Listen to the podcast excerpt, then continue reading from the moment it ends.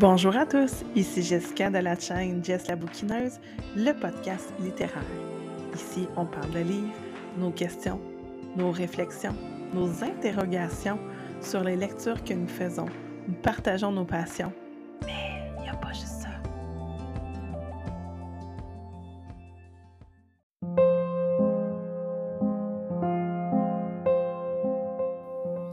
La boutique au poison, écrit par Sarah Penner.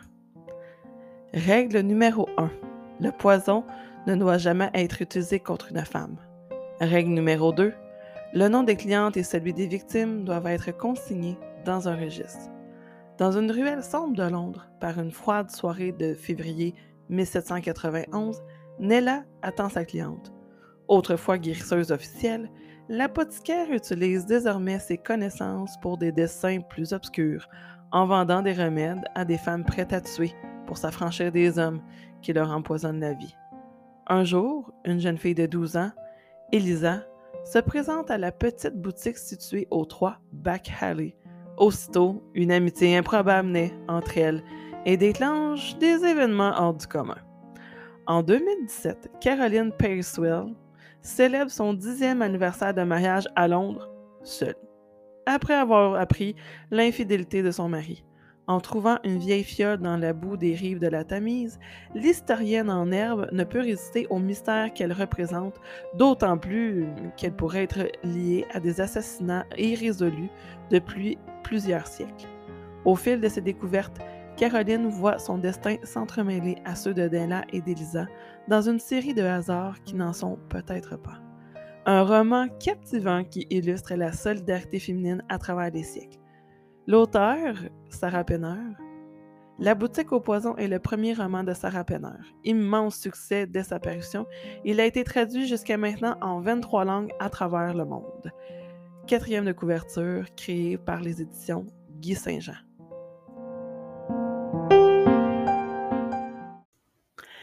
Salut la gang! Un plaisir, euh, toujours, euh, j'espère, partagé, de se retrouver ici sur le podcast pour euh, parler littérature, actualité, bref, tout ce qui tourne autour du monde des livres, des romans et de nos auteurs favoris.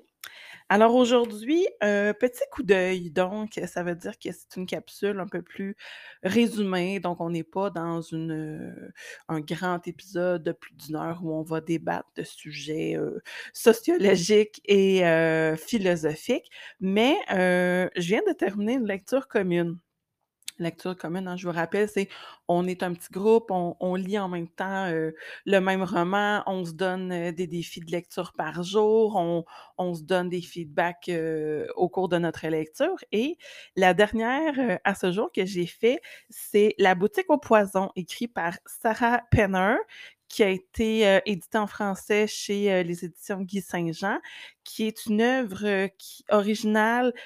en anglais, je crois que c'est The Last Apothecary.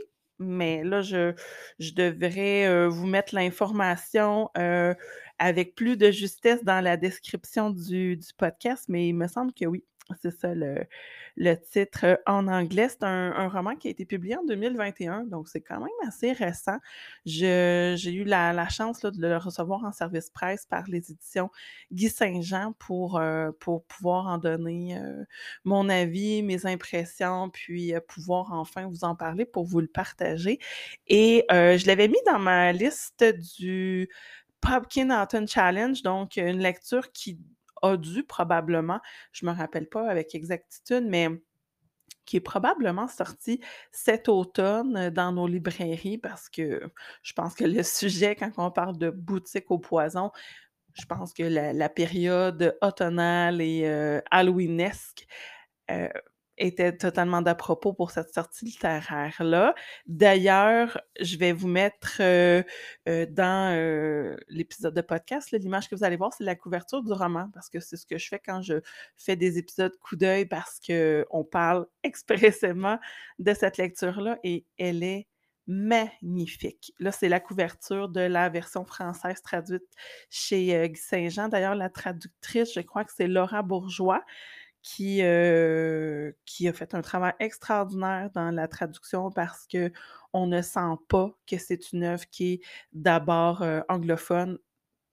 Soyons honnêtes là, par moment, on sent la traduction parce que, heu, la syntaxe, on dirait qu'elle sonne pas juste. Les mots, des fois, c'est c'est trop vague, trop précis. Donc on le sent là, quand ben, comme quand nous on on essaie bon, moi je parle pour moi là, quand moi j'essaie de parler en anglais, j'ai quand même un bon vocabulaire, mais j'ai pas toutes les tournures de phrases pour parler fluidement en anglais et des gens anglophones qui m'entendent parler, clairement, ils savent bien que c'est pas ma ma langue maternelle. Donc on ressent ce trouble-là de la traduction dans certains, heu, en tout cas moi, dans certains romans, j'ai tout de suite vu que c'était une traduction, puis ça gâche un petit peu le la lecture en français. Mais là, dans La boutique au poison, un excellent travail de Laura Bourgeois. D'ailleurs, heu, je te salue. Je trouve qu'on prend pas assez le temps de souligner le travail des traducteurs parce que, heu, je sais pas, un livre, c'est, heu, 12-13-14-20 000 mots. Ça dépend évidemment de la longueur du texte, mais, heu, c'est un travail colossal et moi, j'ai une amie qui est traductrice, ben, en fait, qui a fait une formation en traduction anglais-français et elle m'expliquait combien la traduction littéraire, donc la traduction de romans, c'est un un tout autre monde. C'est la même formation que, par exemple, des gens qui vont faire de la traduction, là, je dis n'importe quoi, mais de livrets d'instructions, de menus de de d'affiches promotionnelles. Ça, c'est une chose, mais la traduction littéraire, c'est un tout autre monde et c'est presque un don, d'avoir, d'être un bon traducteur littéraire. Donc, ben, c'est ça, j'ai donc le goût de prendre le temps de souligner le le travail des traducteurs qui nous permettent, heu, de découvrir, heu, des romans qui seraient pas à notre portée nécessairement. Donc, heu, leur travail est donc ben important. Oui, c'est je suis la 1re défendresse, défendeur, défendrice, en tout cas, je suis la 1re à défendre la littérature québécoise, donc de lire, dans ma langue d'origine et de promouvoir la littérature québécoise, la 1re fois que je vous parle combien il y a du beau contenu de qualité dans notre belle province, en français, mais je suis aussi une, heu, très, très avouée consommatrice de littérature européenne, anglophone, américaine, traduite et je veux dire, c'est bien, bien correct. Bref, merci à vous traducteurs qui me permettez de lire avec, heu, fluidité des œuvres, heu, qui sont d'abord écrites en anglais et que vous nous les donnez, heu, de façon accessible en français. Alors, c'était mon petit mot de remerciement du jour.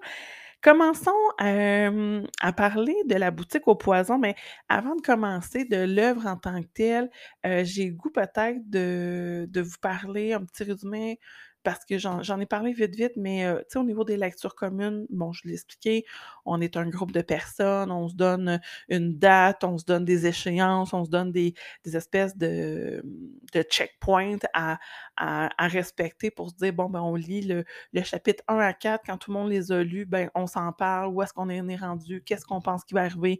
Est-ce qu'on voit déjà se profiler, hem, une intrigue? Est-ce qu'on a déjà des personnages favoris?» donc les discussions sont tellement riches parce qu'on est toutes à chaud.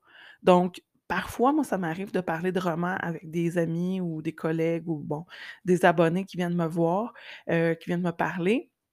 Parler d'un roman que ça fait 5-6 ans que j'ai lu, c'est sûr que je m'en rappelle, que ce soit une bonne ou une pas bonne lecture, j'ai une bonne mémoire, c'est sûr que je vais m'en rappeler, je vais pouvoir vous en parler. Mais mon ressenti sera tellement pas aussi précis que si ça venait de faire 3 jours que je l'ai lu, c'est bien normal. Donc je trouve que ces petites bulles temporelles-là des lectures communes, c'est très intense parce qu'on est tout de suite dans nos émotions, d'un côté comme de l'autre. On peut être très, très déçu, on peut être très, très, heu, enthousiaste, on peut être, heu, déchiré, on peut, heu, tu sais? Donc l'émotion est très là, puis c'est ça, je trouve, qui fait la richesse de des lectures communes. Puis, tu sais, quand on le fait avec des gens qui sont aussi passionnés que nous, je veux dire, ça ça l'amplifie l'expérience générale de l'activité. Donc, moi, j'ai vraiment redécouvert les lectures communes virtuelles avec la pandémie, évidemment, comme, comme tout le monde. J'ai redoré cette activité-là que j'avais mis pas mal de côté. Ben, parce que, mon Dieu, est-ce qu'il y a vraiment une raison?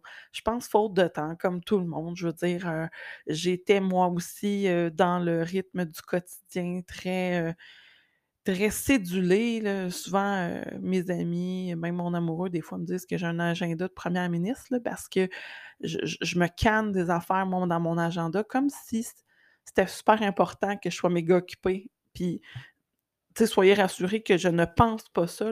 Mon but, c'est pas de me dire si là, j'ai genre 28 projets de front puis que je suis demandée partout, ben c'est comme ça que je veux me sentir puis que j'ai un sentiment de supériorité. Mais pas du tout. C'est juste que moi, je carbure à ça. Je carbure au projet. quand, j'en ai pas en branle, je m'en crée. Parce que j'ai besoin de cette stimulation-là parce que je pense que je suis quelqu'un de passionné dans la vie, puis c'est ça, j'ai besoin d'être. Euh, d'être. c'est quoi le meilleur mot? Ben, stimulé, je pense. Oui, par des, projets qui, qui m'allument, que, que je, je, prends vraiment part. Moi, j'ai bien, bien de la difficulté de passer dans des projets. Donc, j'aime bien entreprendre, organiser, coacher. Donc, je pense que vous commencez à me connaître, là, mais c'est ça. J'ai besoin d'être d'être stimulée. Fait donc moi, j'ai un horaire très, très chargé, ce qui est vraiment le fun. Ça fait plein de projets, ça fait quelqu'un qui est très, je suis très investie dans mon travail, mais avec le temps, là, je commençais à, délaisser mon temps personnel pour des projets personnels, pour me permettre aussi de ralentir parce que, à un moment donné, c'est donc bien important de ralentir. et et ça, j'avais laissé dans les dernières années ce genre d'activité-là parce que à un moment donné, je suis un être humain, il faut que je priorise. Puis, je j'avais pas nécessairement le temps, alors que c'est une activité qui me plaisait énormément. Alors, ben, la pandémie, ça m'a redonné goût à ça. Ça m'a redonné de l'espace dans mon horaire. Ça m'a redonné des opportunités de les faire. Bref, tu sais, on, on pourra on pourra en 2022-2023 faire le bilan de, notre expérience des deux dernières années, puis être capable d'en ressortir des, trucs positifs. moi, d'ailleurs, je suis déjà dans ce mode introspectif-là et je suis déjà en train de d'essayer de ressortir le positif qui, émane de ces deux dernières années de mon Dieu, de, de de fonctionnement, avouons-le, très différent. Ça a mis des choses en perspective. Je pense que tout le monde est dans le même bateau. Je pense qu'on a tous eu du temps pour réfléchir, considérer, euh, peser le pour, le contre, le relativiser, euh, redéfinir nos priorités. Je pense qu'on a, on a tous eu ces moments-là. Et, et ça me fera peut-être, euh, j'ai peut-être envie de faire un, un épisode consacré là-dessus dans, les prochaines semaines, prochains mois. Euh, d'ailleurs, euh, ça m'a été extrêmement demandé, donc on verra. Mais pour ce qui est de la lecture commune, c'est ça, c'est une activité que j'ai repris goût dans les deux dernières années. Puis euh, même si on reprend un, rythme de vie normal, comme on pourrait dire, ben c'est sûr que je veux laisser de la place à ça. Peut-être pas à la même fréquence, mais ouais, non, c'est une activité que je trouve je trouve bonne pour l'esprit, mais je trouve aussi euh, stimulante de, me sentir que je partage quelque chose de, très intime avec d'autres gens qui sont aussi passionnés que moi. Je me suis rendu compte que c'était super important pour moi. Alors, lecture commune, euh, je pourrais pas euh, enregistrer cet épisode-là sans saluer mes partenaires de lecture commune, de la boutique au poison. Donc, Andriane et Caroline, allô, deux magnifiques personnes qui sont tout aussi investies et talentueuses que, que, moi sur les réseaux sociaux, qui ont aussi des pages de chroniques littéraires que j'adore consulter. D'ailleurs, dans la barre de description, vous allez avoir le lien pour être redirigé vers leur page Instagram. Moi, c'est plus là que je les suis d'ailleurs. Et elles ont, ouais, elles ont vraiment le chic pour dénicher des lectures, le fun à faire. Donc, j'ai, j'étais donc bien contente de savoir que j'allais faire la lecture commune avec elle. Alors, heu, ben, merci les filles, puis, heu, je je veux pas trop, heu, spoiler d'événements pour, heu, pour peut-être, 1 ou 2 d'entre vous qui êtes au dernier, stade de notre lecture commune. Moi, j'ai peut-être terminé un petit peu avant, 1 ou 2 de vous, mais, c'est ça, j'ai, vraiment le goût de vous remercier. C'est toujours un agréable moment qu'on passe ensemble, puis, ben, écoutez, qui sait, peut-être referons-nous une lecture commune dans les prochaines semaines. Alors, parlons ensemble de La boutique au poison.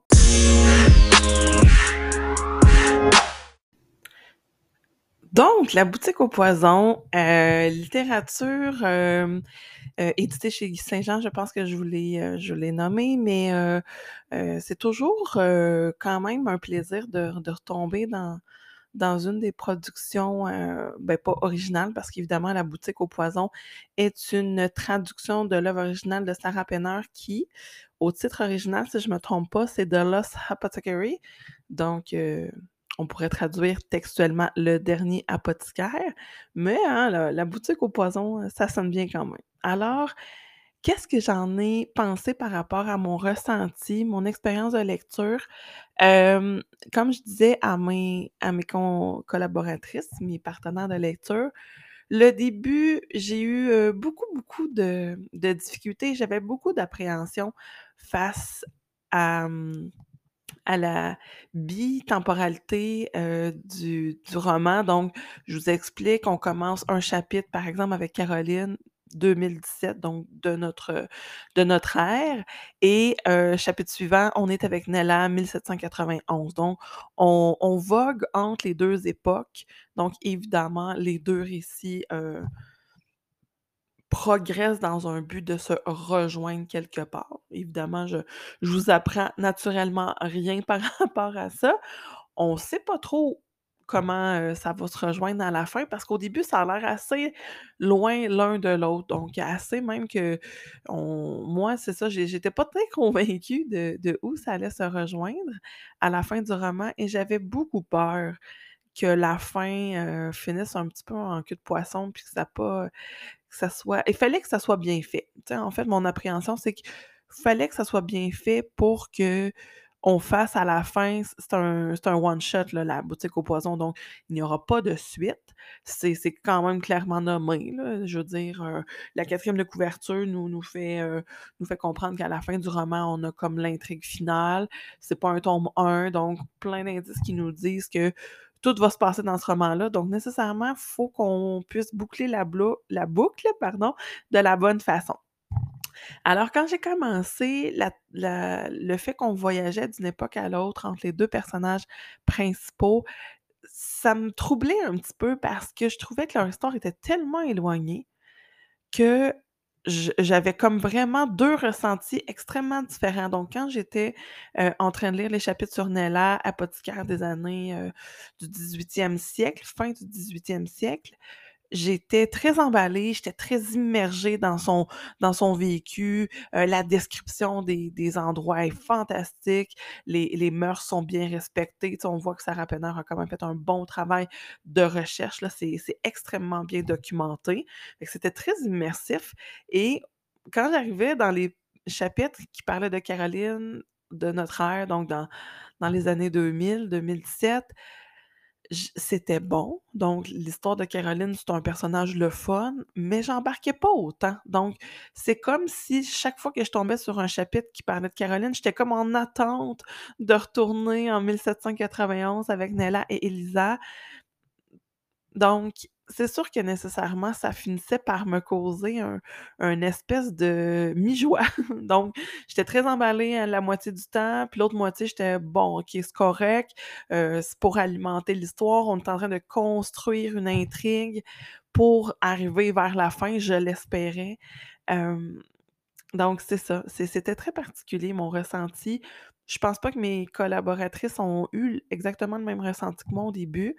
Heu, je pense qu'elles, heu, elles étaient plus embarquées dans les 2 histoires et c'est bien correct. Moi, je pense que quand on est dans une soit une double narration ou une bitemporalité, donc on est, heu, de part et d'autre d'une époque il faut que, d'un côté comme de l'autre, ça soit aussi bon. Donc, on a mis beaucoup d'emphase sur Nella parce que je pense que Sarah Penner a fait énormément de recherches pour documenter, pour être le plus crédible possible, pour avoir les bons termes.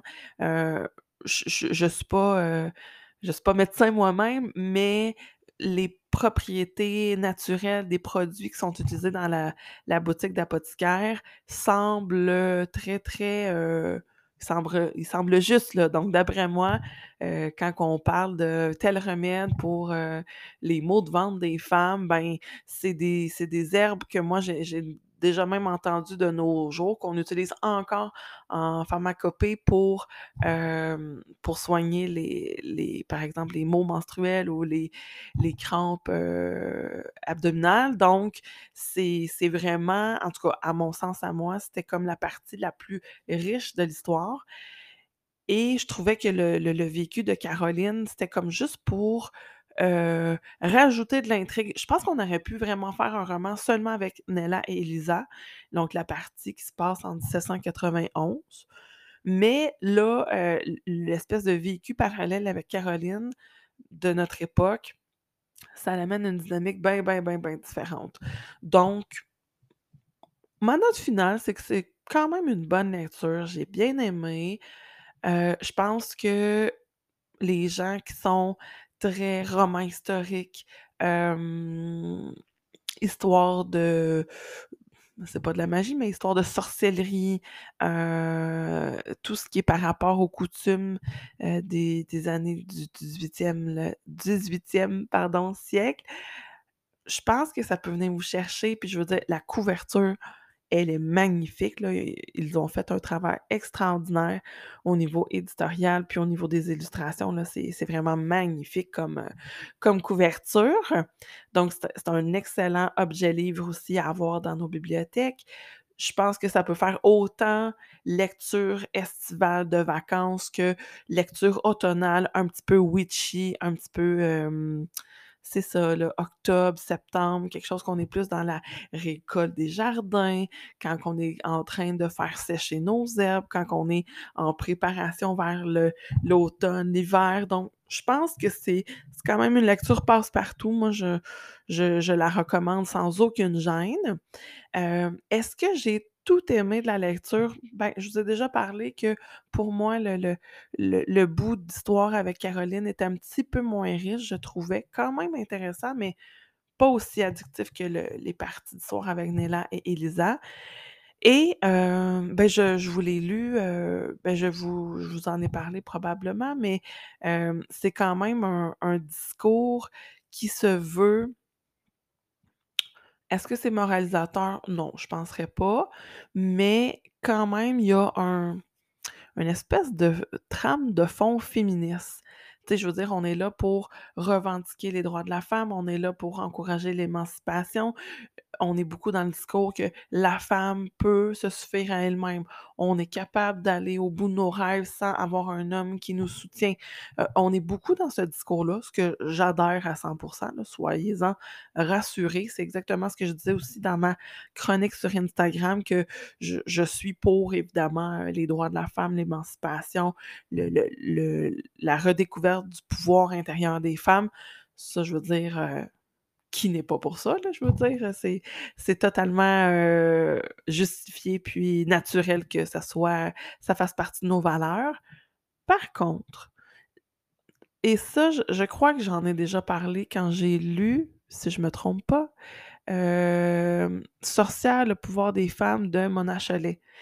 J'ai peut-être pas le le le le titre exact là, mais il me semble que c'est Sorcière, le pouvoir des femmes. Ouais, il me semble que c'est ça, de Mona Chollet que que j'ai abandonné moi en en cours de lecture, heu, c'est-tu l'année passée ou l'autre d'avant? Je me rappelle déjà plus, ça va bien. Mais heu, c'est ça, ouais, j'avais abandonné ma lecture et pour et pourtant, c'est une sommité dans le, l'approche féministe, dans le le le côté historique, je veux dire. C'est une, une bible extrêmement bien documentée. On est autant dans la vie de l'autrice que dans, heu, que dans le relater des faits historiques, je veux dire, c'est pas toutes des ce n'est pas juste des choses qui sortent de la tête de l'autrice, c'est vraiment soutenu, documenté. Mais moi, à ce moment-là, ça me parlait pas. Dans le sens où je comme je disais, je suis beaucoup pour la femme, c'est un être à part entière, puis elle peut très bien, arriver à ses propres, son propre destin sans sans nécessairement qu'il y ait le soutien d'un homme comme si c'était ça la partie légitime du projet, là, pas du tout. Mais parfois, dans les les discours féministes, il y a un petit peu de démonisation de l'homme. Et là, je veux pas qu'on je suis très consciente qu'il y a des hommes qui ont très mal agi au cours de l'histoire et je parle des hommes, pas juste des hommes, des conjoints, des maris, des cousins, des frères, des pères, mais je parle des hommes qui avaient le pouvoir de faire des changements. Donc des personnes en politique, des personnes, des hommes, mon Dieu, de l'Église qui, à cette époque-là, étaient extrêmement importantes. Donc oui, des hommes qui avaient des figures d'autorité dans la société ont fait des très mauvais choix qui allaient dans le sens de leur époque. Tu sais, je veux dire, on pourrait aussi parler du droit des enfants, le droit des personnes noires, les droits des personnes homosexuelles. C'est sûr que si on relate tout ce qui s'est mal passé dans l'histoire, on ne manquera pas d'exemples, je veux dire. Et c'est toujours d'actualité, je veux dire, la défense de ces personnes-là qui sont considérées comme dans des catégories vulnérables, donc la femme, les hommes, euh, les hommes, c'est les personnes différentes qui ne sont pas des hommes blancs, évidemment, c'est sûr que on peut trouver des millions d'exemples où on, a manqué de respect, on n'a pas respecté les, les droits et les libertés de ces gens-là. Mais on dirait qu'à un moment donné, quand je sens que le discours est un peu trop soutenu vers, lancer la pierre à ces hommes-là et là je mets «hommes» entre guillemets, donc on parle bien sûr de la figure masculine au pouvoir. Ben, j'ai l'impression qu'on oublie tout le potentiel. Tu sais, je préfère qu'on nomme l'émancipation de la femme comme redorer son son propre pouvoir intérieur que de dire faut lapider tous les hommes sur la place publique parce qu'ils n'ont pas été gentils. C'est, là où ce que je, préfère un discours plus nuancé qui euh, et, là, je fais un lien avec mon travail. Je, vous le savez sûrement, je suis intervenante psychosociale dans une école euh, au Québec et pour la clientèle qui ont vécu des traumas, la clientèle qui est en difficulté d'adaptation, donc ça va pas bien, souvent on nomme Mais toi, il est où ton pouvoir, il est où ton sentiment de contrôle? C'est sûr que tu peux pleurer des semaines et dire, crier haut et fort que tu n'as pas eu des parents qui étaient adéquats, que tu n'as pas eu l'amour que tu avais besoin, que tu as rencontré un chum, une blonde qui t'a euh, qui t'a détruit parce que c'était une relation toxique. Puis je veux dire, c'est tous des facteurs de risque. C'est toutes des choses abominables qu'il y a des gens vraiment pas chanceux qui vivent. Mais je pense qu'une fois qu'on a statué ça, qu'on l'a nommé, j'aime qu'on revienne à c'est quoi toi ton pouvoir personnel? Comment tu peux faire face aux difficultés? Parce qu'il va t'en arriver toute ta vie. Donc, je préfère quand on mise sur la capacité des femmes à se relever, à être fortes, à s'entraider entre elles, au lieu de dire, ben, on va se venger des hommes qui nous ont maltraités, puis des hommes qui n'ont pas respecté nos, droits et nos, euh, et nos limites. Et je veux dire, euh, en lisant, j'étais entièrement d'accord qu'il y en a qui le méritaient. Je veux dire, dans mon ressenti aucunement objectif et aucunement analysé de façon professionnelle. Je veux dire, juste lire pour lire. On, hein, a tous déjà rencontré un personnage ou un, comédien qui interprète un, rôle à l'écran, puis qu'on se dit Ah mon Dieu, s'il pouvait mourir, celui-là. Évidemment, c'est de la fiction. Hein, on, ne souhaite évidemment pas la mort de personne dans la vraie vie. Mais Ouais, donc c'était quand même divertissant, c'était une très bonne lecture, mais cette espèce de petit soupçon-là de féministe qui, euh, par moments, me dérangeait dans son ton accusateur ou moralisateur, ben, c'est le petit bout que moi j'accrochais moins. En même temps, c'était équilibré, c'était bien fait, je veux dire, on a suivi une ligne directrice tout au long du roman. On n'a pas bifurqué, puis bon, que le message était pas clair. Je veux dire, le message est clair dès la première page jusqu'à la dernière. Donc, je veux dire, euh, tu sais, euh, si on reprend l'image des fantômes du passé, je trouve que ça a été tellement bien illustré que chacune des actions des femmes par le passé a de l'impact maintenant sur nous. Et, je trouve ça fantastique aussi de, penser qu'on a des précurseurs qui nous ont ouvert un peu la voie. Puis j'aime aussi à penser que par mes actions qui sont en respect avec mes valeurs, puis avec le- le- l'envie que, que chacune des personnes puisse s'épanouir au plein potentiel euh, de leur capacité. J'espère que, tu sais, moi aussi, comme, comme membre de la communauté, je vais euh, par, euh, par des actions, des choses que je vais faire dans ma vie, ben, je vais, ouvrir la voie, pour des, des, ge- des gens des générations futures qui vont me, succéder. Donc, j'aime bien le, fait que on ait eu ce, ce- souci-là vers la fin, là, c'était bien fait. Donc, généralement, à part le, le, le bout que je viens de vous expliquer, c'était, une très bonne lecture, j'ai vraiment adoré. Mais faut, tu sais, j'aimais mieux vous le dire que moi, personnellement, j'ai senti un petit soupçon de féminisme. Et il y en a pour qui ça l'accroche pas du tout, mais pas du tout. Donc, tu sais, ayez en tête que peut-être que ça va vous sortir de votre zone de confort et le texte va vous parler, il va vous parler. Peut-être que euh, vous, c'est le genre de lecture que vous cherchez, alors vous serez comblé. Ben, j'ai goût de vous entendre, puis faites-vous votre idée, heu, vous-même en le consultant. C'est, heu, c'est un roman qui se lit assez rapidement, c'est pas une grosse brique, là, on est plus aux alentours de 300-400 pages, là, j'ai pas le le nombre exact en tête, là, mais on pas, heu, on est en bas de 500, là, je suis, presque certaine de de mon coup en en vous disant ça. Parce qu'évidemment, comme d'habitude, je suis à moitié préparée. Non, je je plaisante, mais j'oublie toujours d'emmener le livre avec moi quand je je j'enregistre le le le podcast, mais heu, ouais, c'est ça, c'est c'est une lecture accessible, c'est très rythmé, les chapitres sont relativement courts, donc on est autant avec Nella et Elisa qu'avec Caroline. Sais, comme je vous dis, le fait qu'on change de temporalité d'un chapitre à l'autre, c'est très, très, très rythmé, donc vous, heu, vous pouvez vraiment y aller sans crainte, là. Je pense que c'est accessible à tout le monde. Alors, hem, ben, ça faisait le tour de mon de mon ressenti par rapport à ma lecture. Ben, lecture commune, je veux dire, c'est toujours une expérience super agréable. J'aime, heu, pouvoir, échanger à chaud comme ça mes mes impressions avec des passionnés comme moi de lecture, évidemment. Et sûrement que prochainement, je vais proposer d'autres lectures communes sur mon Instagram. Si vous avez envie de sauter le pas, que la lecture que je vous propose, c'est quelque chose que vous avez déjà en main, c'est dans votre page, ça traîne dans votre bibliothèque, ou que c'est une lecture qui vous intéressait, puis vous avez le goût de vous la procurer, ben, venez m'écrire. C'est super simple comment ça fonctionne. Moi, souvent, je vais publier des annonces en story sur Instagram. Telle date, on commence la lecture de ce roman-là. Vous avez juste à m'écrire ou répondre à la question quand je mets des boîtes de questions. Vous écrivez votre nom, je vais vous retrouver sur Instagram, puis je vous ajoute dans un, groupe de discussion Instagram. Puis, heu, c'est dans ce groupe-là qu'on va pouvoir discuter tout au long de notre lecture, se poser des questions, heu, peaufiner notre compréhension. Des fois, il y a des passages, c'est pas très clair.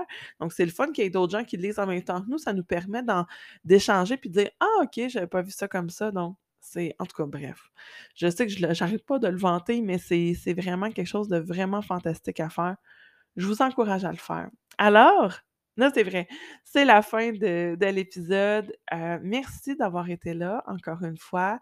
Heu, merci aux éditions Guy Saint-Jean pour l'envoi de de ce roman. C'était une merveille, à lire. C'est un magnifique livre et j'espère que je vous aurai donné envie de le consulter à votre tour. Manquez pas les prochains épisodes, j'en ai déjà 2 qui sont en cours de montage. J'ai vraiment hâte de vous présenter ça. On va aller vraiment ailleurs. Je veux dire, on sera plus du tout dans, comment dire ça? Tu sais, je veux dire, heu, moi, il y a souvent de l'humour, il y a souvent du calme, heu, c'est toujours très, heu, on est dans le ludique, disons. Mais là, j'ai enregistré dernièrement un épisode que ça m'a pris du temps, j'ai dû refaire quelques prises et my my, c'était pas évident et j'ai hâte, de vous le présenter, donc soyez à l'affût, ça devrait sortir au début du mois de mars. C'est, c'est à la suite de la lecture de On meurt tous d'avoir vécu, édité chez Stankey. Hem, c'est ça, j'ai j'ai eu, une grosse, grosse réflexion, puis j'avais le goût de vous la partager, donc ça s'en vient très prochainement. Puis d'ici là, ben, n'hésitez pas à consulter mes réseaux sociaux, surtout Instagram où je suis la plus active. On arrive fin février, mais le concours pour février sans acheter, heu, est terminé et j'ai déjà nommé la la gagnante. C'est, heu, c'est une abonnée. Je suis super contente qu'elle ait remporté. Je l'ai déjà contactée en privé. Mais pour tous ceux et celles qui, heu, étaient intéressés par le service de la correspondance, donc qui était le prix à gagner, pour le concours février sans acheter, c'est un abonnement d'un an au service de la correspondance. Heu, soyez à l'affût aussi, fin mars, début avril, c'est un produit qui va se retrouver disponible sur ma chaîne. Donc, regardez mes stories, ça va arriver prochainement. Je vais, heu, vous en parler plus longuement, puis je risque aussi de faire des petites captures vidéo sur mon compte Instagram, donc soyez abonnés pour ne rien manquer. Bonne journée à vous tous ou bonne soirée selon le moment où vous choisissez de m'écouter. Merci d'être là, c'est très important pour moi et ça me fait toujours plaisir de de recevoir vos questions et vos commentaires et ben, je vous souhaite, heu, de prendre soin de vous, de prendre du temps pour vous et de d'excellentes lectures. Au plaisir. Bye.